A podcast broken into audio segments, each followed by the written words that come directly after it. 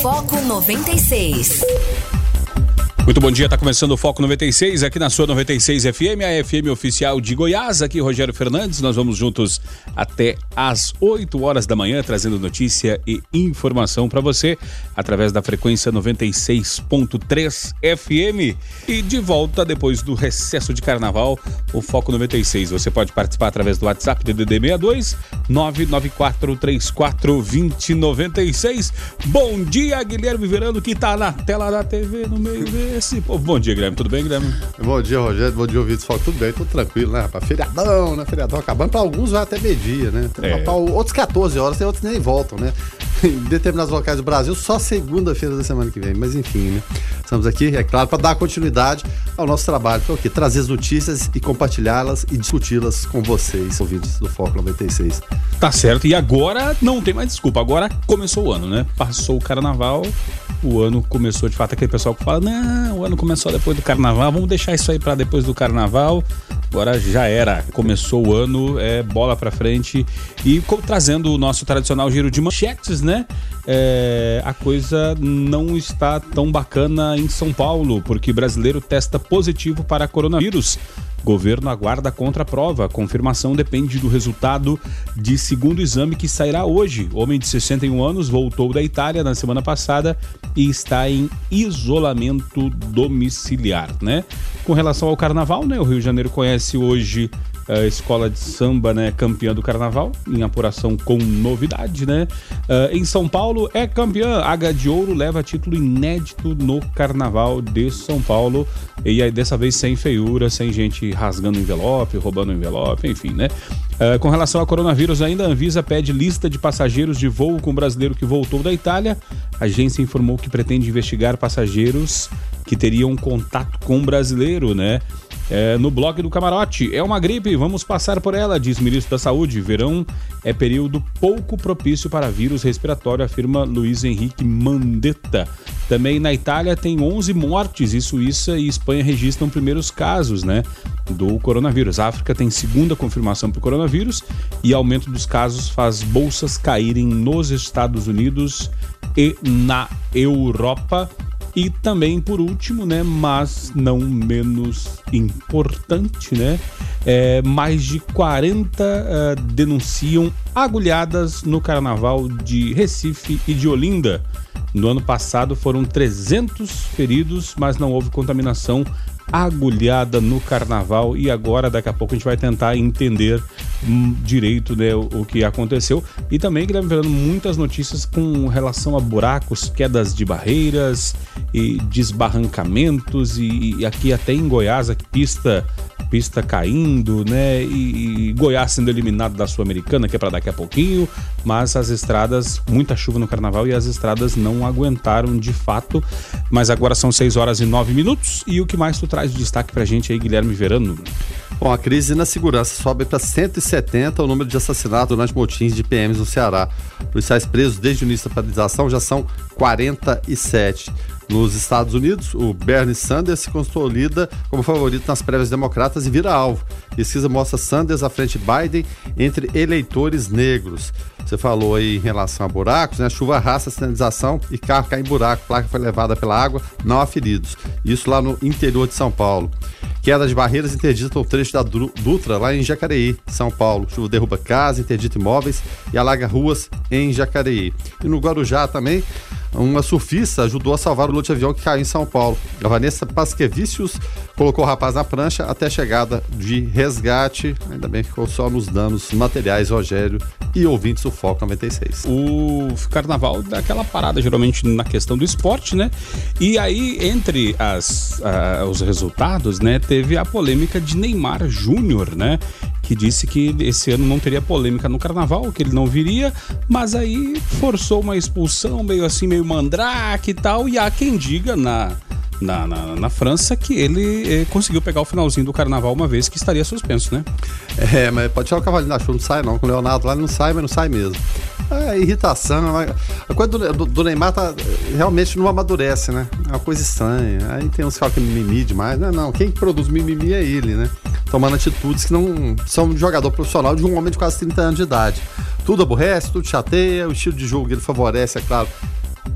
Você imagina que alguém vai deixar dominar a bola e sair jogando. Evidentemente que não, você tem que chegar junto, porque no jogador habilidoso ninguém contesta a capacidade de Neymar de jogar bola, mas a capacidade intelectual dele para lidar com situações complicadas realmente é difícil, né? Acabou sendo expulso uma bobeira, né?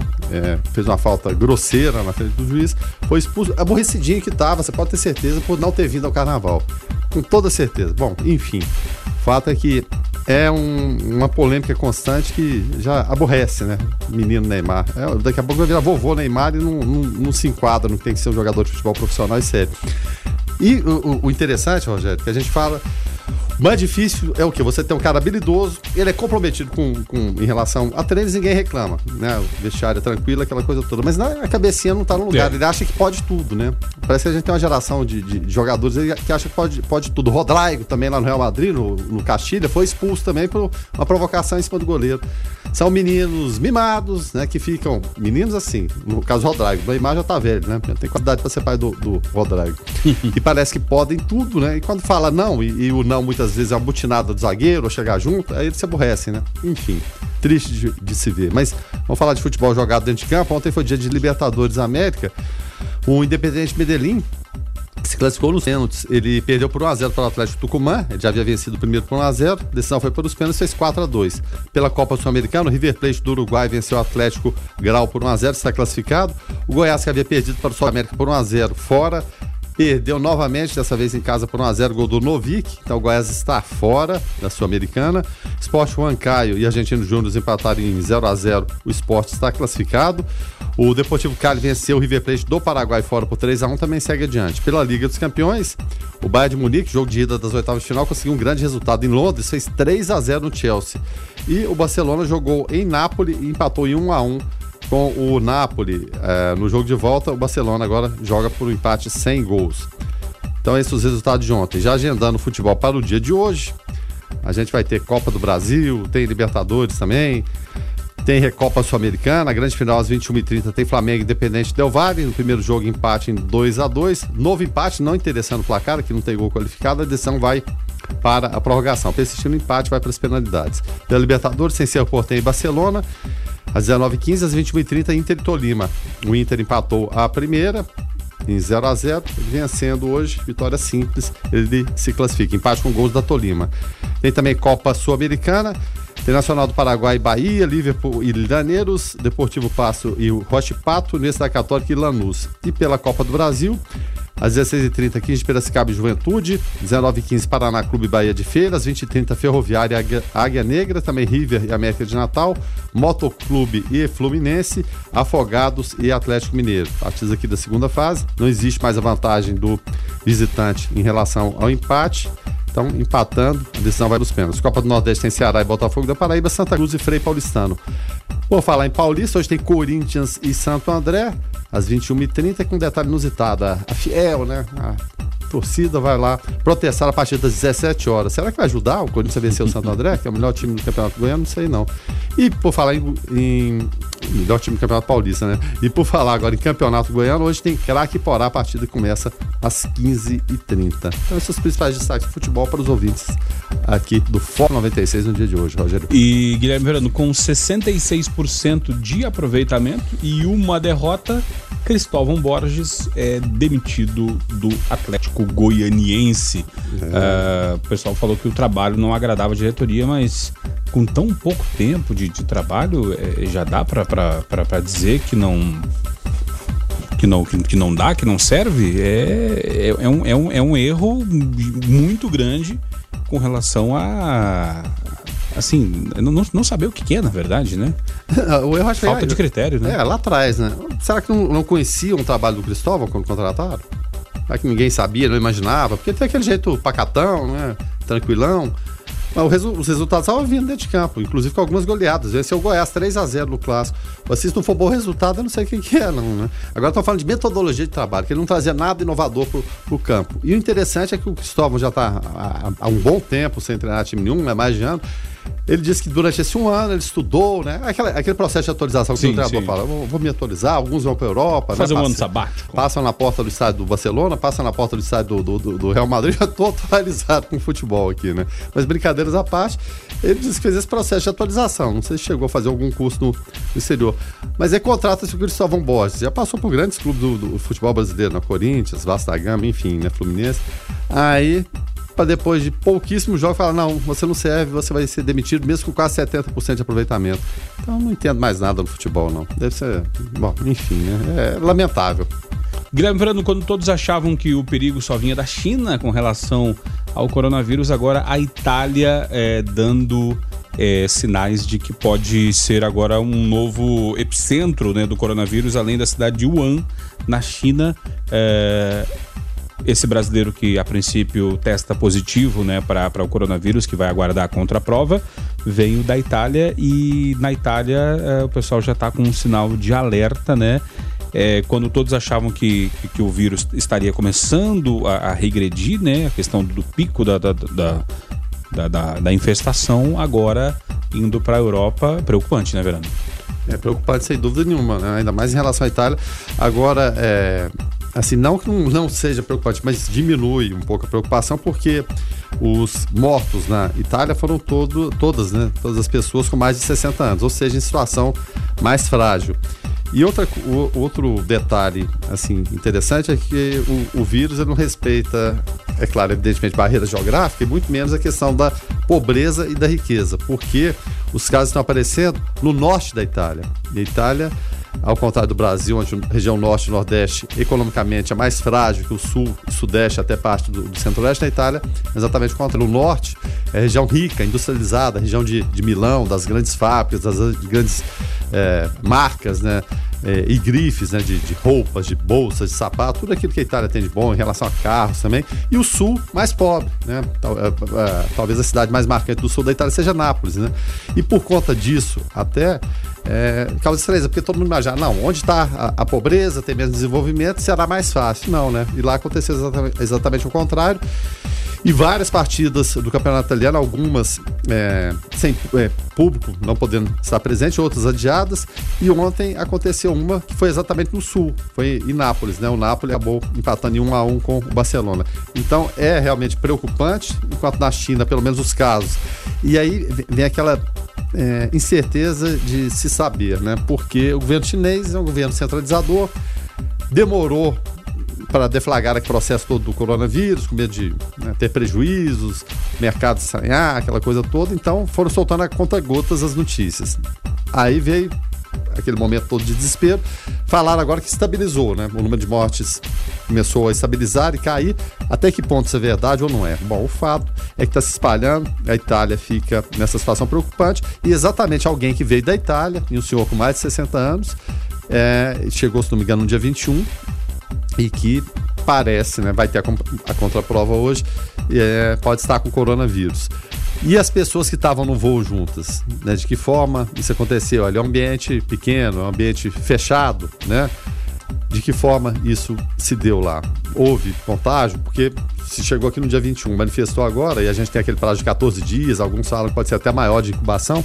Onde estão essas pessoas? O Ministério da Saúde vai tentar monitorar isso para controlar a situação que passa a ser preocupante também em relação ao coronavírus no Brasil, que até o momento estava livre.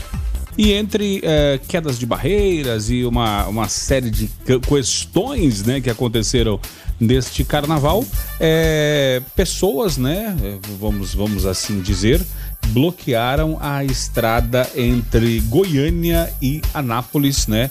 É, neste feriado de carnaval, é, com relação a, a. Eram sem terras, né? Fizeram a, a, trancaram né, a rodovia. Né? Manifestantes interditam a BR 153 entre Goiânia e Anápolis. Manifestantes do movimento dos Sem Terras é, interditaram, né, a, próximo ao posto presidente, aqui já chegando em Anápolis, né? E aí as informações foram chegando a conta gotas, né? Mas o fato é que lembrando que trancaram ali, era um dia de carnaval, tudo bem, pouca gente na, na estrada, mas é, a, a rodovia foi trancada, né? E aí? E aí? O que, que, que, se faz com esse povo? Faz o quê? Essa, essa é a forma correta de protestar? Não, evidentemente que não, né, Rogério? Todo mundo tem direito de protestar, a gente concorde ou não com, com o protesto, o caso do sem terra é delicado. O Brasil existe, evidentemente, uma má distribuição de terras, mas é um problema que não se resolveu com o governo de esquerda, não se resolveu até agora com o governo de direita, parece que nunca se resolve. Tudo bem, isso é um, um, um ponto que tem que, né, eles têm que buscar interlocução aí. Mas só que da maneira que acontece, com invasões de ministério, como foi o caso aqui em Anápolis, com interditar a rodovia, eles não têm o direito e ninguém tem o direito de fazer isso. O direito de ir e vir, esse sim, é sagrado. Você não pode interditar, por mais que o motivo seja justo, seja injusto, não, não interessa. Você não pode simplesmente ocupar e interditar uma estrada. Não pode, não existe esse tipo de situação. Uma situação absurda, né, que tem que ser, é, evidentemente, coibida.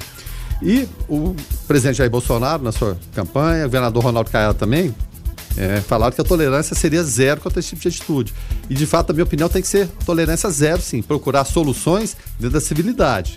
Né? Conversando o que, é justo e o que não é justo. Agora, simplesmente, ah, não, a gente achou que é injusto alguma coisa. Aí o Rogério, ah, a situação é injusta, vou interditar aqui a 1 de maio. Não existe, né? Vai a gente fazer isso aqui para ver o que, que acontece. Ah, não dá, né, meu amigo? Não dá. Então, não é dessa forma que se resolve as coisas e não vem se resolvendo. Eu lembro também é, eu acho que foi há uns dois anos mais ou menos, quando mulheres, né, mulheres de um movimento desse, acabou invadindo o laboratório da Embrapa e quebrando tudo. Anos e anos de pesquisa foram destruídos, porque simplesmente acham que aquilo ali está errado. Não, está errado, vamos quebrar com tudo. Não, acho que a gente tem que virar essa página, não é dessa forma. A gente tem que viver o império da lei e da ordem. Então encontrem outras maneiras de manifestação, porque desse jeito não dá mais. E, e o que você vê também, Rogério, é muita gente humilde tá ali, que vira o quê? Massa de manobra de dirigentes que eventualmente aparecem ali, né? Controla, vamos lá, vamos fazer isso aqui, vamos fazer ações dirigidas, direcionadas e ficam no bem bom. E os coitados de fato são sem terra mesmo estão ali, né? Na, na, na, sofrência, digamos assim, indo para a linha de frente, né? Podendo às vezes se machucar, às vezes ser preso. Né? O fato é que alguma coisa mais grave poderia ter acontecido. Você pega um motorista de um de um veículo maior, um ônibus, um caminhão, com medo daquela situação que não se sabe nem o que, que, o que, que é a, a, a princípio. Resolve ir né, para cima das pessoas. O que, que poderia acontecer? Vai que aparece um Cid Gomes com uma reta escavadeira. É, e, e quer passar por cima do pessoal. Então, existem maneiras maneiras de, de protestar, seja a causa justa ou injusta, né? Ninguém aqui fala que não se deve protestar. Achou que é injusto, proteste, mas proteste de uma maneira que não atrapalhe o dia a dia das outras pessoas. cidadão ele tem horários para cumprir, ou às vezes ele está de férias, mas quer voltar para casa mais cedo, ou está curtindo o feriado, ele não pode ser impedido de ir e vir. Quem está chegando por aqui é Carlos Roberto para falar direto ao assunto. Direto ao assunto. A opinião de Carlos Roberto de Souza no Foco 96. Bom dia, Carlos. Bom dia, Rogério. Bom dia, Guilherme Verano. Bom dia a todos os ouvintes do Foco 96. Olha, o presidente Jair Bolsonaro, ele tem cobrado muitas coisas de muitos ministros. Mas agora ele cobrou do nosso ministro da Economia, Paulo Guedes, que mostrasse suas ações na economia que vão apresentar um crescimento de no mínimo 2% da atividade econômica. E ele fez esse pedido a, Guedes durante uma reunião recentemente. E apesar de ter ouvido do ministro da Economia que o crescimento pode superar os 2%, a resposta do ministro não tranquilizou o presidente. E por que que não tranquilizou o presidente? Porque a queda na projeção de crescimento da economia e do produto interno bruto, PIB, né? Esses fatores, eles vêm preocupando Bolsonaro e muito. E não poderia ser diferente. Até porque no final do ano passado as projeções eram muito mais animadoras, né? E, e isso o presidente sente agora que a coisa parece que está desandando. E se não houver uma recuperação econômica satisfatória em 2020, empresários e investidores podem perder o otimismo e se aproximar da oposição, segundo a visão do presidente. E isso realmente pode acontecer. O presidente também entende que um mau resultado na economia em 2020 pode ter como consequência outros nomes ganhando espaço e podendo aí crescer no cenário político, como aí o, o apresentador Luciano Huck, o governador João Dória, enfim e vários outros. Além disso, Bolsonaro teme também que índices negativos, como a taxa de desemprego, possam ser usados por adversários políticos nas eleições municipais deste ano. E independente da crise mundial, independente das dificuldades, ele quer que Paulo Guedes apresente e mostre realmente algo mais palpável. Isso é positivo. Isso é uma preocupação de um chefe de Estado. Legal. Mesmo que tenha interesse é, político eleitoreiro, mas é ótimo ouvir isso e é ótimo ver o nosso presidente cobrando do seu ministro da Economia. Né? Até porque ele parece perceber que até hoje o seu ministro da Economia, ele entregou muito menos do que prometeu. E que se continuar assim, poderá prejudicá-lo. Eu só não acredito que o, o reinado de Paulo Guedes esteja em risco, porque não existe, no momento, nenhum personagem, nenhum profissional à altura para substituí-lo. À altura é, de um profissional técnico e também político. E também porque, devido à fragilidade econômica é, aí não é só a nossa brasileira, mas a internacional, uma queda aí de, de um ministro da Economia como o nosso, ele só prejudicaria mais ainda esse cenário econômico já tão é, é, confuso, já tão complicado. Por um lado, Bolsonaro preocupado já com as eleições municipais e até a futura eleição dele. Por outro lado, isso é ótimo porque, devido a isso, ele começou a cobrar, coisa que já deveria ter feito antes, mas começou a cobrar e realmente cobrar mesmo respostas concretas para que o ministro apresente, é, é, dando norte de como ele vai conseguir crescer 2% ou até mais disso. E eu espero que Paulo Guedes realmente tenha essa estratégia e eu espero que ele realmente consiga, porque nós precisamos de, no mínimo, esse crescimento de 2%. Nós merecemos. Fiquem todos com Deus. Ademã que eu vou em frente de leve. Foco 96. Guilherme Verano, com relação ao comentário do Carlos, né, ver é, é, o presidente nessa flertando, né, a possibilidade. O presidente, não, a, a mídia, a oposição, enfim, é, colocando em xeque é, o trabalho de Paulo Guedes. É, acredito que já passou por, por, momentos piores, né? Agora tá, tá tranquilo, né? Agora é, ma, é, ma, é marolinha pro Paulo Guedes. Esse é né? xindiano, né? é xindiano complicado, né? Complicadíssimo, né? O Brasil já teve a perspectiva de crescimento maior, inclusive de agências internacionais, cerca de 3%. Agora está em torno de 2%, até menos de 2%, mas é, é, o mínimo que se pode exigir também, né? Porque menos que isso também não dá, né? A coisa não, não alavanca de vez. O que a gente espera, e vem comentando sempre, é que trabalhe mais, faça o que sabe, tem competência para fazer e converse menos. Principalmente em encontros é, que você vai discutir economia, mas puxado ali para fazer, citar algum exemplo, né, fazer alguma analogia, dá uma furada, né? Então, se espera do Paulo Guedes é que ele faça o trabalho dele e fale menos um pouquinho. E é claro, precisa da interlocução do Congresso, precisa de reforma tributária, precisa de reforma administrativa. Então, interlocução com o Congresso, com governadores, né? Menos atrito e mais trabalho. 994-34-2096. Você pode participar, nos ajudar a fazer o Foco 96. O nosso ouvinte, o. Cadê o nome dele aqui? Ai, ai, o Clisman Borges, é, lá do, do Anexo Bom Sucesso, falando: bom dia. Olha, com relação a, a respeito da invasão dos sem terras. Eu, particularmente, conheço gente que estão lá e não precisam de terras, têm uma vida boa e estão tirando vantagem da situação, né? Obrigado, Clisman, pela tua participação. E aí fica aquele ciclo vicioso, né, Verano? O pessoal sem terra, mas com caminhão zero lá e fazendo um monte de coisa. Será que de fato todos esses precisam mesmo? Será que a, a reforma agrária é, é, a solução? Será que é, distribuir terra para quem tem dinheiro é a solução? E aquele pequeno camponês que está lá aguardando, né? Como é que faz, né? E a questão que fica é o seguinte: não adianta também você dar terra e não dar condição de produzir. Justamente. E é bem o que ele falou mesmo. Assim como a gente vê denúncias em relação à Bolsa Família, outros é, é, é, serviços assistenciais, digamos assim, que a pessoa não necessita, mas tem a cara dura de ir lá e pegar o benefício. Né? Com relação ao, ao, comentário do, do Carlos, né, o Luiz Fernando fala: ó, o, o que seria mais concreto de resultado na economia é a questão: uh, será preciso um novo real ou um real cruzado? Não, Luciano, não complica a nossa vida, não. A se gente tratando, cruzeiro, de plano, depois... tratando de plano econômico, o pessoal pode inventar qualquer coisa. A gente tinha né? cruzeiro, depois cruzado, depois cruzado novo, depois cruzado real. Aí virou aquela, aquela história. O fato é que teve uma época que a gente preenchia cheque de milhões, né? Pague isso aqui. Um milhão de cruzados, um milhão de cruzados novos. Era aquela situação que a Venezuela vive, a gente já viveu aqui. Ia cortando zero, ia acrescentando. Mas já dei algum cheque de alguns milhões, viu? Sem ser milionário, viu, Rogério? E até, e até ele completa falando aqui o seguinte, ó, porque, a, porque reforma que realmente causa impacto em nosso dia a dia, duvido que vejamos uh, nessa vida. Afinal de contas, a reforma da Previdência seria a salvadora de todos os males, né? Não, a hora que passar a Previdência, agora já não, não, peraí, né? não, passou do jeito que queria, agora é a tributária, né? Será que o Paulo Guedes vai empurrando com a barriga até conseguir fazer todas as suas reformas? E segundo a oposição, o seu pacote de maldades, Guilherme? é, sempre um pacote de maldades, né? O, o, o, imposto do pecado, inclusive, que ele queria. Bom, o, o fato é o seguinte, são, é, é, uma conjunção de fatores, né, Rogério? Uh, a gente imaginava, a gente está falando de plano cruzado, plano real, imaginava que a gente nunca venceria a inflação. E veio o plano real né? Atropelo, Collor acabou saindo, Itamar, né? Um vice improvável, um Fernando Henrique Cardoso foi, era tudo mesmo economista, era sociólogo, o fato é que engrenou o plano real, a gente conseguiu domar pelo menos a inflação. Então, há perspectiva, a gente precisa ter boa vontade, cabeças que pensem, mas que pensem em conjunto e não de forma separada. Eu faço isso, eu faço aquilo. Senão a coisa não segue adiante.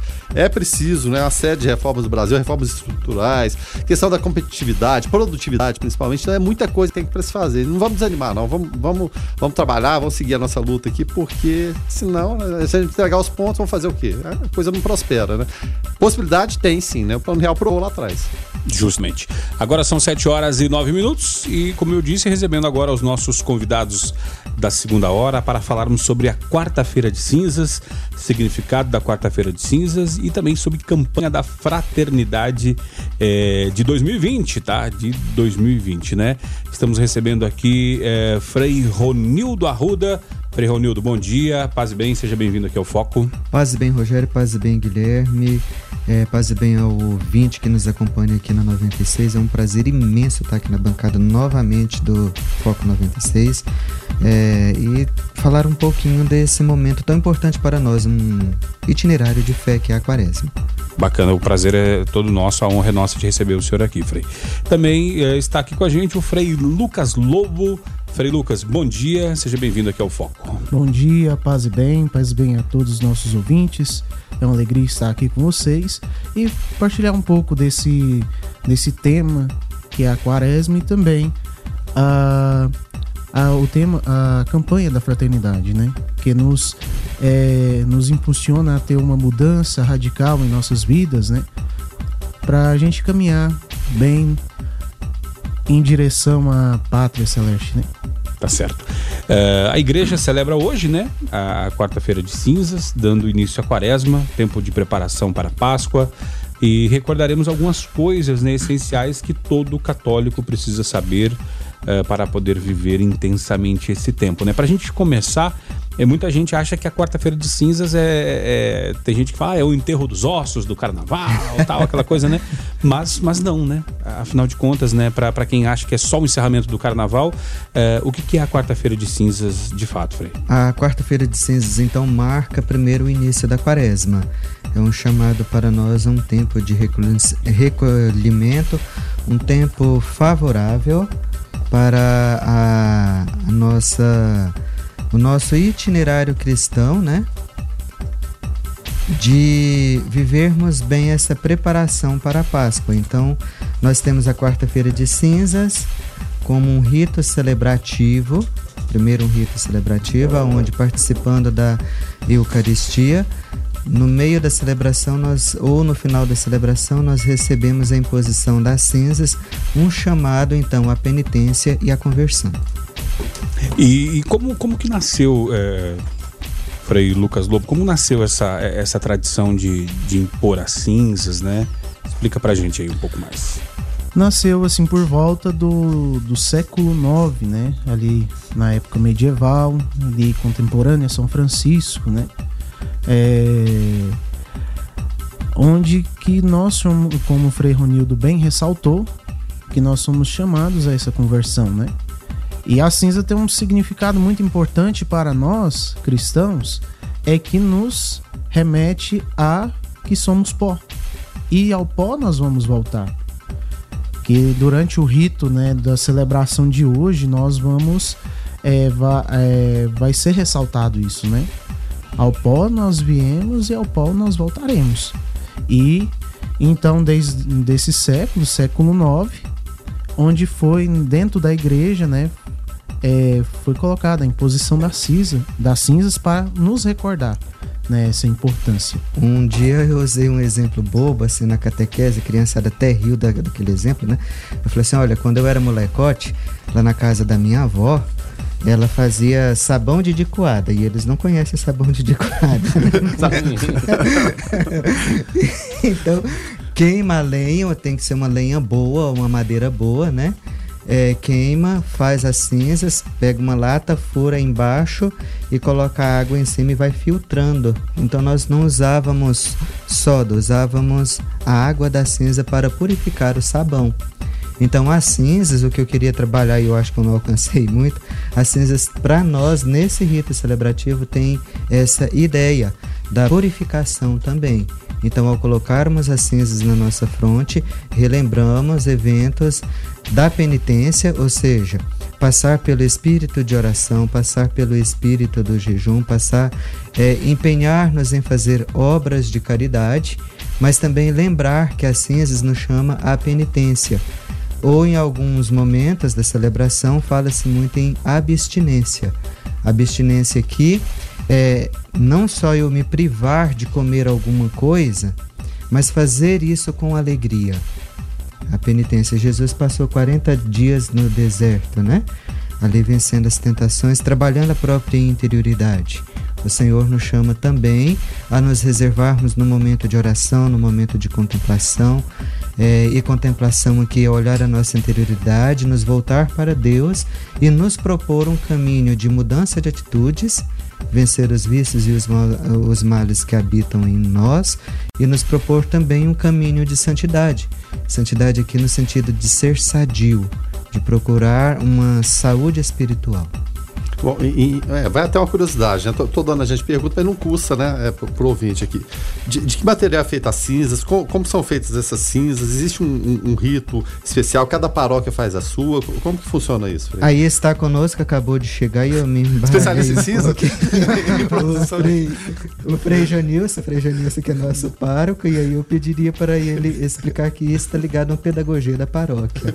Bom dia, Frei, faz bem, seja bem-vindo. Frei, Frei Janilson. É, é, é ecologista, viu, gente? Aí, é, tá Nada a ver com Nero, assim, o incendiário, né? tá certo.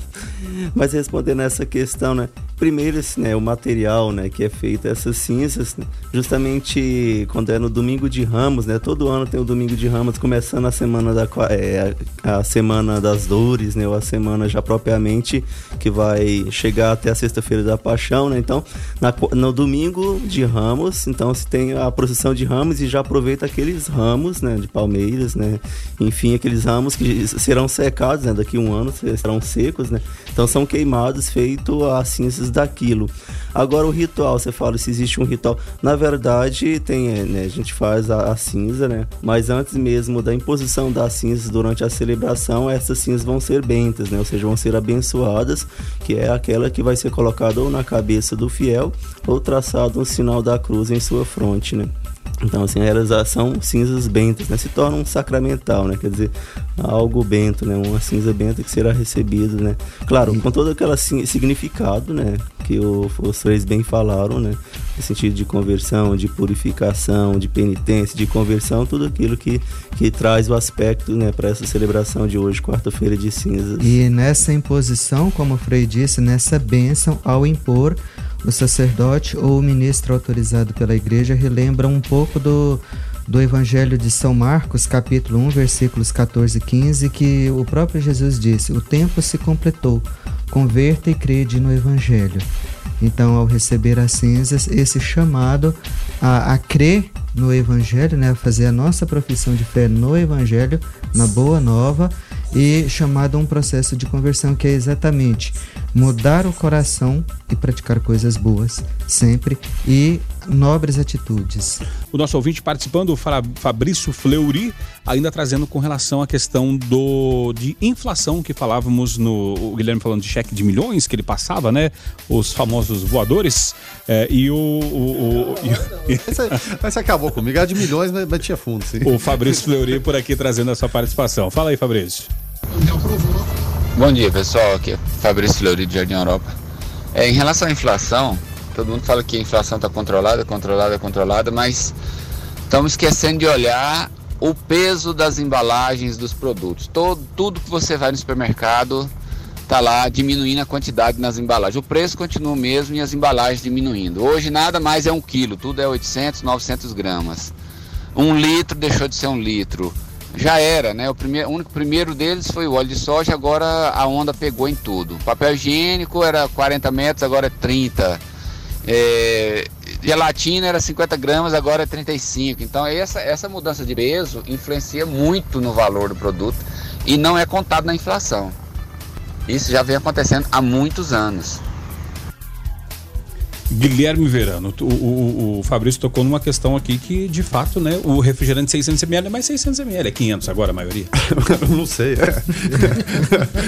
o, o, fato é o seguinte, alegam, e, e, tem muito disso no mercado, dos marqueteiros, que, que muita gente está vivendo sozinho. Né? Vivendo sozinho, ele não precisa de uma garrafa de 2 litros, uma de 500ml, de 600ml, bastaria. Então foi se adequando a, a certa realidade, mas evidentemente o consumidor tem que ficar de olho e se sentindo prejudicado, tem que comunicar o PROCON.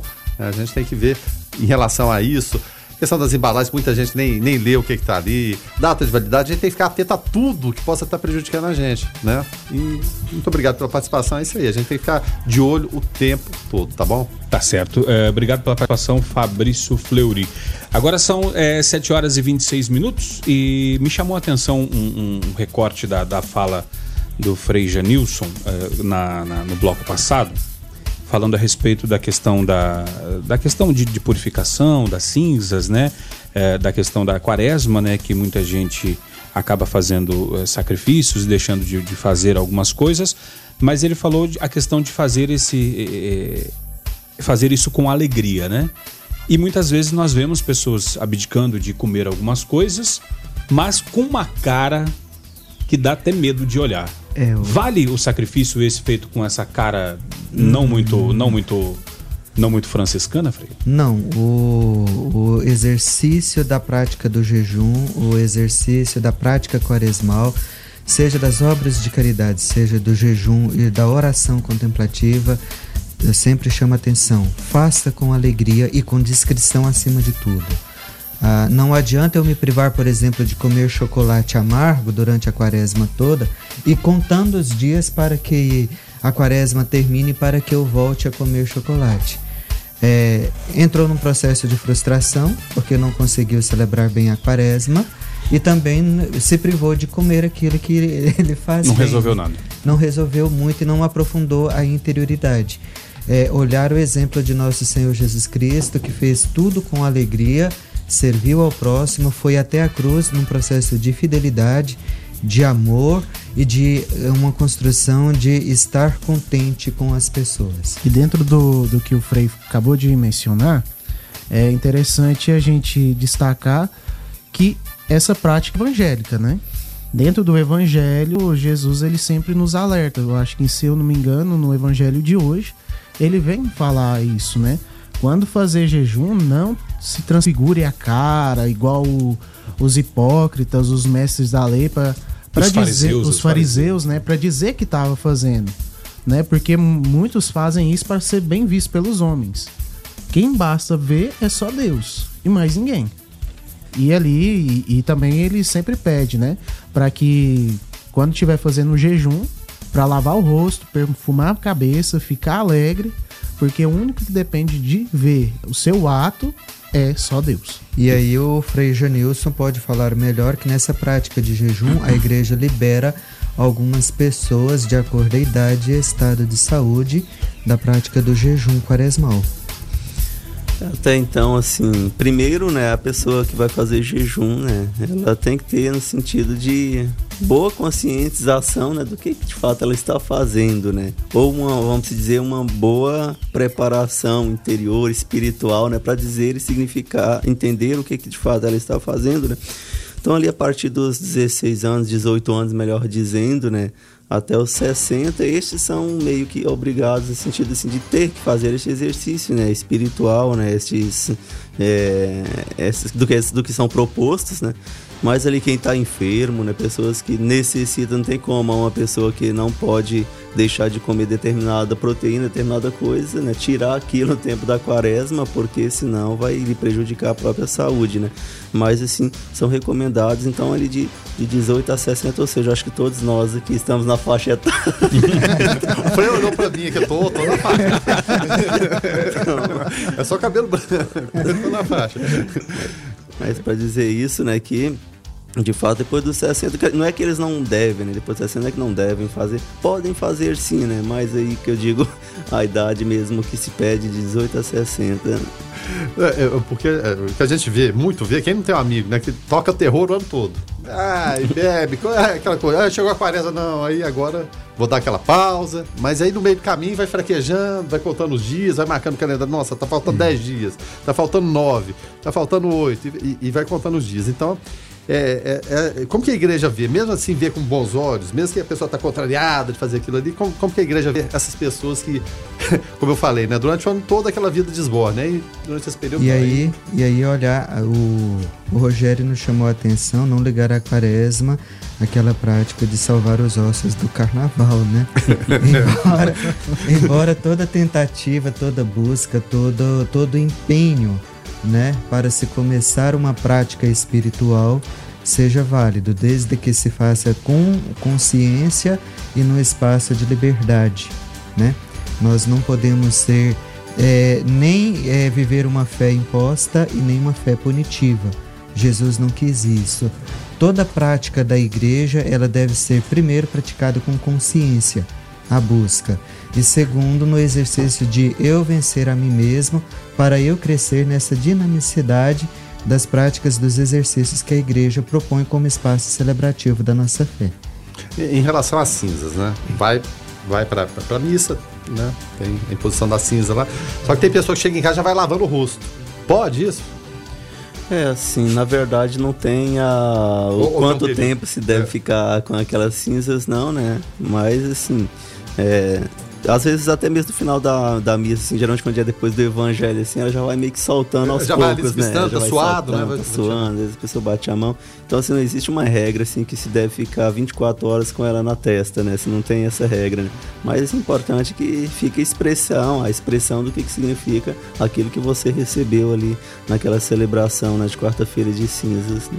E a prática também do exercício quaresmal nos chama a atenção, por exemplo, do espaço da confissão, procurar o sacerdote para esse exercício, procurar uma revisão de vida a partir da vivência dos Dez Mandamentos, em especial aquele que Jesus diz: amar a Deus sobre todas as coisas, o próximo como a ti mesmo. E se fizeres isso, o mundo conhecerás que, que, era, que é o meu discípulo. Né? Então, essa prática do amor no espaço também de liberdade e a vida sacramental, sobretudo como que eu testemunho a Eucaristia na vida do próximo, o sacramento do crisma como missionário, e aí lembrando que a igreja nos chama à prática da celebração da quarta-feira de cinzas, não desculpem, mas não no sentido do preceito, por exemplo, de celebrar um, domingo da Páscoa, um domingo de Nossa Senhora, né? Mas nessa perspectiva de celebrar a fé na dinamicidade do início da quaresma. E, e o, nosso ouvinte Luiz Fernando ele fala é o seguinte: olha, um excelente exercício durante a quaresma é, ir, é buscar ir à missa todos os dias, além de jejuar, é claro. É, é, é uma questão assim, hoje com, com, esse, com essa, essa vida muito mais digital, né? As pessoas acham que estão ali conectadas via, via Instagram, via WhatsApp e tal. É, ir à missa é essencial. É não, não, não, adianta ficar assistindo lá o, o, o, algum canal de televisão, porque passa a missa e tal. É, a pessoa tendo condição tem que ir. É essencial porque é uma prática, por exemplo, celebrativa da própria fé, de forma muito pessoal. Forma comunitária, eu estou celebrando junto com as pessoas que professam a fé que eu, então estamos aprendendo juntos. E uma proposta de vida também, de ouvindo a palavra do Senhor e participando da Eucaristia como praticar pequenas ações que vá melhorar também a comunidade. É, dentro do que o Frei falou a, a, respeito da da confissão, né, essa busca também tem a, as obras sociais, né, a ajudar a, as entidades, né, que tanto necessitam, né, que muitos ajudam nesse período, né? Os gestos concretos, né? É, eu acho interessante, não sei, tem tempo que eu não, não participo assim da, da campanha da fraternidade, né? Naquele livrinho da novena, né? Mas sempre via no final um gesto concreto, né? Então, nesse período também há muitos gestos concretos na igreja, que é muito interessante, que às vezes assim penso eu que tá meio que se perdendo, né? Mas que a igreja nesse período também nos convoca a fazer esses gestos concretos, né? Visitar uma é, um asilo e assim vai, né?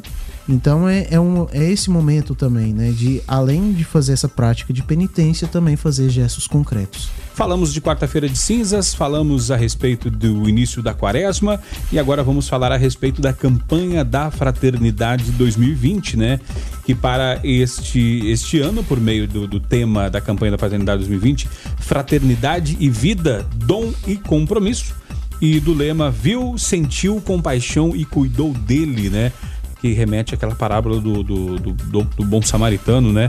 Somos convidados a refletir sobre o significado mais profundo da vida em suas diversas dimensões pessoal, comunitária, social e ecológica, né?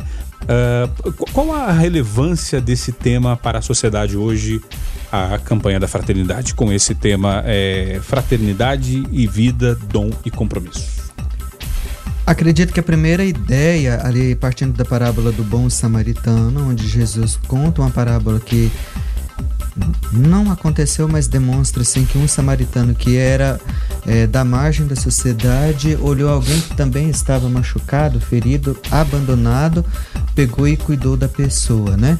De uma forma é, gratuita e de gratidão de coração, porque de Deus também recebe a vida e quer que o outro tenha vida, né? Então saber cuidar da vida em todas as idades, a campanha da fraternidade nos chama essa atenção. Então, saber cuidar bem da instrução da criança, saber zelar da educação da criança, da convivialidade da criança, dar oportunidades aos jovens e adolescentes, saber cuidar da, do idoso, né? Muitos idosos hoje são abandonados, são é, de alguma forma excluídos, por exemplo, do direito da saúde, né? É, do direito da, de uma economia que favoreça a melhor condição de vida. Então a campanha da fraternidade vem chamar a nós a essa consciência, então do saber cuidar. E um dos grandes destaques, um dos grandes elencos de personalidade que a campanha da fraternidade vai colocar de frente a irmã Dulce, o anjo bom da Bahia. E aí a gente vê, né, Guilherme Verano, é, é, a irmã Dulce fazendo todo esse, com todo esse legado, né? É, numa uma situação na, na, Bahia que a gente falava muito próxima do Ceará, da questão do, do, do coronelismo, né? É, a família a família Neto lá, a família Magalhães, né? Não, é, mandando e a irmã Dulce transitava muito bem nesse, nesse meio, né? Não, co conseguiu o quê? Porque para fazer a obra você necessita também de recursos. De dinheiro, né? Exatamente. E, e, e, por incrível que pareça, né? E, é claro, a gente fala de exploração do homem pelo homem, a gente lembra de famílias, mais famílias, citamos sempre Sarney no Maranhão, é, a gente está vendo a família Gomes no Ceará, que se acham donos, né? Coronéis. E Antônio Magalhães na Bahia tinha, tinha essa, é, é, essa coisa de ter o apelido de Anto, é, Toninho Malvadeza. Você imagina, né? Antônio Carlos Magalhães era Toninho Malvadeza. Quando ele foi para a França, virou Antonino La, La Malvadeza. mas tinha a questão da, de, de contribuir financeiramente. Até que ponto isso é, é, é, importante? Como que Irmã Dulce conseguia fazer esse, esse trânsito entre política, o que o senhor tem de bom e pode dar para a gente, é, é, claro, seria as boas ações, mas também parte do, do, do dinheiro para tocar a obra no dia a dia. Como, como conciliar isso aí sem, é, de repente, parecer que Cair tá... na bala comum, né? É, é exatamente, da, da, politicagem, como lidar com isso, como a Irmã Dulce tinha essa habilidade? A Irmã Dulce, pelo que o pouquinho que eu li sobre a vida dela, a obra de caridade dela, ela procurou uma neutralidade muito grande e uma outra ideia que ela procurou implantar é, é, não julgar e não condenar, mas procurar que todos façam o bem e ver, é, é, tocar no coração da pessoa para perceber o outro como cidadão, né?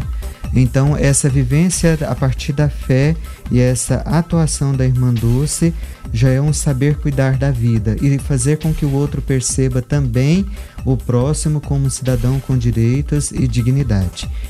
E o segundo ponto é a lição da vida da irmã Dulce, Uma vida doada é uma vida santificada. Ela tinha muito essa ideia. Então tocava nas outras pessoas a maneira dela agir em nome do evangelho, né? E depois a vida é um intercâmbio de cuidados. Ela conseguia fazer essa ponte entre todas, né? A vida é um intercâmbio de cuidados. Ninguém é, vive independente, todos nós somos interligados. Então, a partir do Evangelho, a ideia do saber cuidar é, e criar laços de proximidades. E, e só para terminar, porque o, o, Antônio Carlos Magalhães tinha o apelido de Toninho Malvadeza. No final da vida já virou Toninho Ternura. é verdade, vocês podem pesquisar aí. As pessoas, evolu as pessoas evoluem pelo menos no nome, né? Evoluiu, Toninho Malvadeza para Toninho Ternura. Agora 7 horas e 47 minutos e a campanha da fraternidade é o modo né, com qual a igreja no Brasil vivencia a quaresma, né?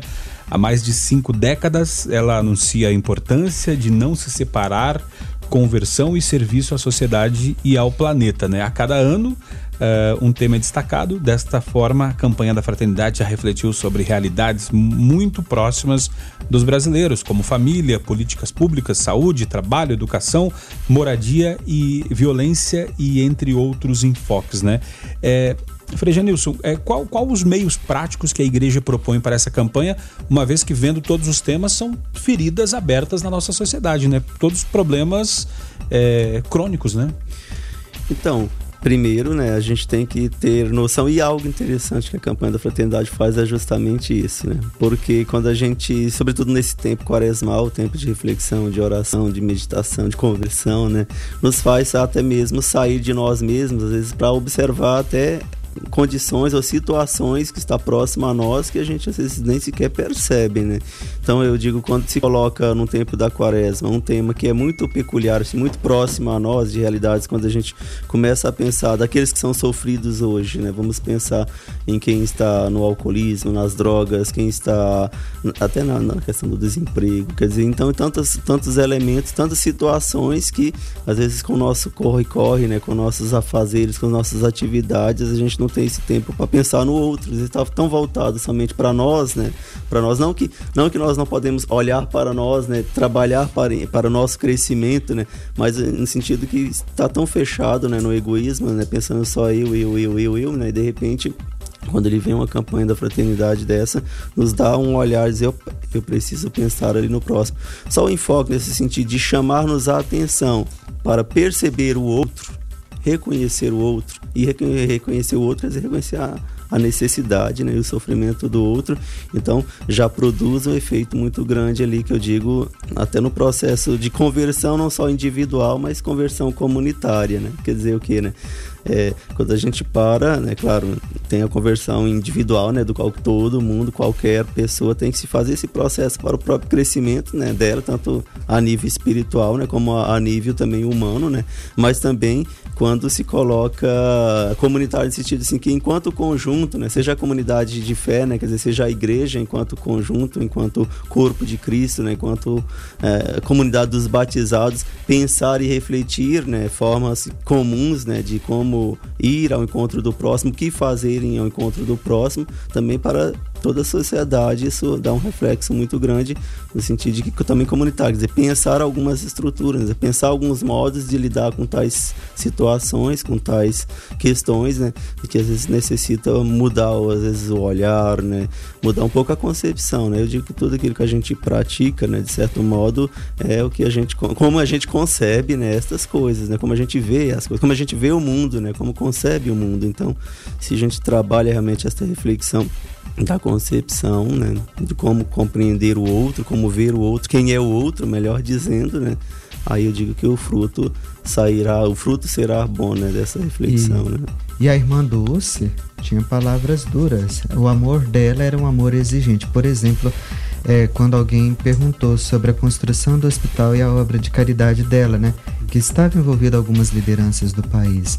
Ela olhou e falou assim: já tem tanta gente que foi abandonada, por exemplo, na porta de um outro hospital. É esquecida na rua, foi deixada em determinado local. Se vem aqui e deixa na minha porta, eu não vou abandonar novamente. Então é um amor exigente que faz as pessoas também que lideranças, né, por exemplo, a praticar o respeito à integridade e direitos dos outros. ela usava muito essa exigência, né? A irmã Dulce. Depois, cuidar da própria saúde e da saúde do outro, oportunizar que o outro também seja cidadão e seja capaz de alimentar-se bem, vestir-se bem, ter um emprego de qualidade para levar o pão de cada dia. Então, era um amor exigente. Cuidar e zelar dos espaços comuns que habitamos. Era um amor muito exigente da irmã Dulce, porque aí passa aquela, ideia, aquela ideia da é, do é, sanitarismo urbano, né? Melhor, é cuidar dos esgotos, cuidar do lixo, cuidar da urbanização. Então era um amor muito exigente e que as lideranças então tinham que pensar, né? Então tem que construir cidadania para as pessoas. Então a irmã Dulce, aos poucos, ela ia fazendo enxergar o mundo de outro jeito. E um outro ponto que era muito forte na, na, na irmã Dulce, né? vencer a violência, vencer o preconceito, vencer o racismo, vencer a intolerância, cultivando a ternura à vida. Frei, é, Frei Lucas, é, hum. quando, quando a gente sabe que o tempo quaresmal é um tempo de penitência, né? Uhum. A campanha da fraternidade ela vem para auxiliar, assim, dar um, um, um frescor nessa questão da, da, penitência, às vezes até desviar um pouco o foco para fazer a pessoa dizer não, eu estou passando por esse momento de penitência, mas eu tenho a campanha da fraternidade para me ajudar a dar uma equilibrada nisso? Sim, sim. E a campanha da fraternidade, quando, como eu falei anteriormente, ela vem nos propor é, auxiliar a nossa penitência com os gestos concretos, né? Além de nós refletirmos os textos na, é, da campanha que vem no livro da novena, ao final sempre tem um gesto concreto que nos ajuda a, a dar esse sentido maior né, na nossa vida cristã, que não é só nesse tempo da quaresma que nós devemos é, nós é, preocupar só nesse tempo, mas não, é para nossa vida. Porque muitos de nós. Ela sirva como um gatilho pro resto é, do ano, né? Pro resto do ano. Porque muitos de nós a gente tem aquela mentalidade assim: ah, o tempo da quaresma é o tempo de eu ajudar o próximo e tal. Aí só fica naquilo. E a campanha da fraternidade vem nos reforçar que não é só nesse tempo em si, mas durante toda a nossa vida. Porque durante, igual, vamos supor, tempo do Natal. O tempo do Natal é outro tempo que nos chama a, a ter é, esse gesto, fazer esses gestos concretos e tal. Aí para ali, aí vem o, a quaresma. Então a, a, a campanha da fraternidade também vem nos trazer esse, esse dado, né? Pra gente é, ajudar sempre o próximo, né? A, a se colocar no, no lugar do outro. É, em relação a, a, termos históricos, é, é, apenas uma coincidência de ter começado a campanha da fraternidade juntamente com o período militar, lá em, em 64 ainda, período assim muito, muito complicado, inclusive para o meio religioso. É, várias campanhas foram elencadas em, em momentos conflituosos para o nosso país, né? É campanha da fraternidade na igreja, o, o movimento da da pedagogia do Paulo Freire também surge nesse momento muito forte e aonde é ele vai destacar e o trabalho da conscientização, uma pedagogia que leve a consciência, que leve é, despertar um, uma nova consciência do país, uma nova consciência política. Paulo Freire teve um grande destaque. Então, é, coincide muito a campanha da fraternidade com um período conflituoso que o nosso país estava passando. E geralmente o tema da campanha da fraternidade é esse destaque para uma realidade social eh, e comunitária que nós estamos passando. E Frei Janilson, e como que a, que a igreja se, se comporta eh, liturgicamente nesse, nesse período da, da campanha da fraternidade? Então, liturgicamente nós vamos, sobretudo, pensar numa, vamos pensar num ambiente celebrativo, né? Quer dizer, aquele lugar que a gente se reúne para rezar, né? É, é sempre recomendado, né, um espaço mais é, austero, né, um espaço mais simples, né, com, então a gente retira as flores, a gente coloca um espaço mais como se diz, mais simples, justamente para trazer esta ideia, né, justamente de, de conversão, de penitência, né. Até então o destaque, o destaque que se dá nesse tempo é justamente que é um tempo de reflexão e de penitência, né. Então o próprio espaço litúrgico, né, quer dizer, a igreja, né, assim, ela, ela já trabalha, né, junto, né, assim como os textos, né, que a gente vai rezar, que a gente vai refletir, que a gente vai meditar durante esse tempo já converge a isso, né, já aponta para isso. O ambiente também favorece, né, assim como o convite, né, que é feito, né, de jejum, de penitência, de jejum, de oração e de caridade, o próprio espaço que a gente chama de espaço litúrgico é a igreja, né? Ela se faz desse modo, né? Para trabalhar, eu digo, integral essa reflexão, né? Não só a questão interna, né? Mas a questão externa também ali, ela contribui, ela colabora ali no, no, momento quaresmal que a gente está vivendo, né?